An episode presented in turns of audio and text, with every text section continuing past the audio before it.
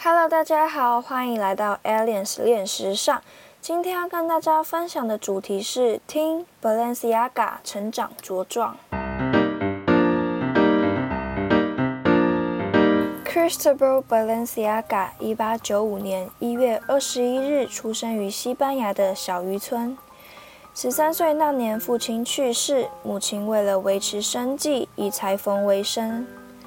从小就对裁缝产生兴趣，并且向妈妈学习缝纫技巧。一次偶然遇上西班牙侯爵夫人，第一次见面，他就极具见地的评论夫人的服装。一九一五年，在西班牙侯爵夫人的资助下，以自己的名字 Balenciaga 开设一家裁缝店。一九一八年，在西班牙圣塞巴斯蒂安开设了第一家高级定制时装屋。之后也陆续开设了多间服装店。此时的他在西班牙已是顶流的设计师。一九三七年，因西班牙内战而移居巴黎。并于同年在巴黎乔治五世大街十号开设自己的时装屋。即使当时的他在西班牙已名声大噪，但在巴黎却仍然默默无闻。他凭借着精湛的缝纫技巧，很快的就在巴黎打开知名度。成熟的缝纫技巧中，以鞋裁最为出名。他改变了大众对女性服饰的传统认知，改为追求解放身体。将衣服掌握在合身与宽松之间，善于利用人的视错觉，使身体显得更加匀称。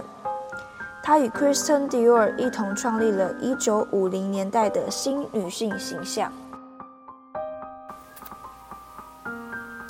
Coco Chanel 曾经是这样评论她的：“她是我们之中唯一一个可以称作设计师的那个人。”即使这样，品牌却于1968年关闭。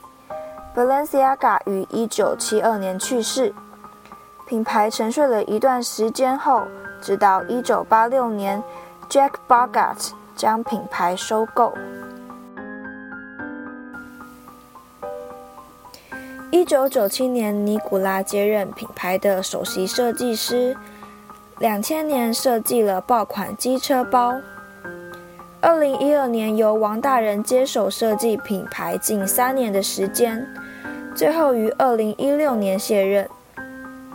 现在品牌正由 Dema Galasavia 操刀，开启不同于以往的设计风格。最后和大家分享 Balenciaga 曾经说过的一句话：“A couturier must be an architect for the design, a sculptor for shape.” a painter for color, a musician for harmony, and a philosopher for temperance。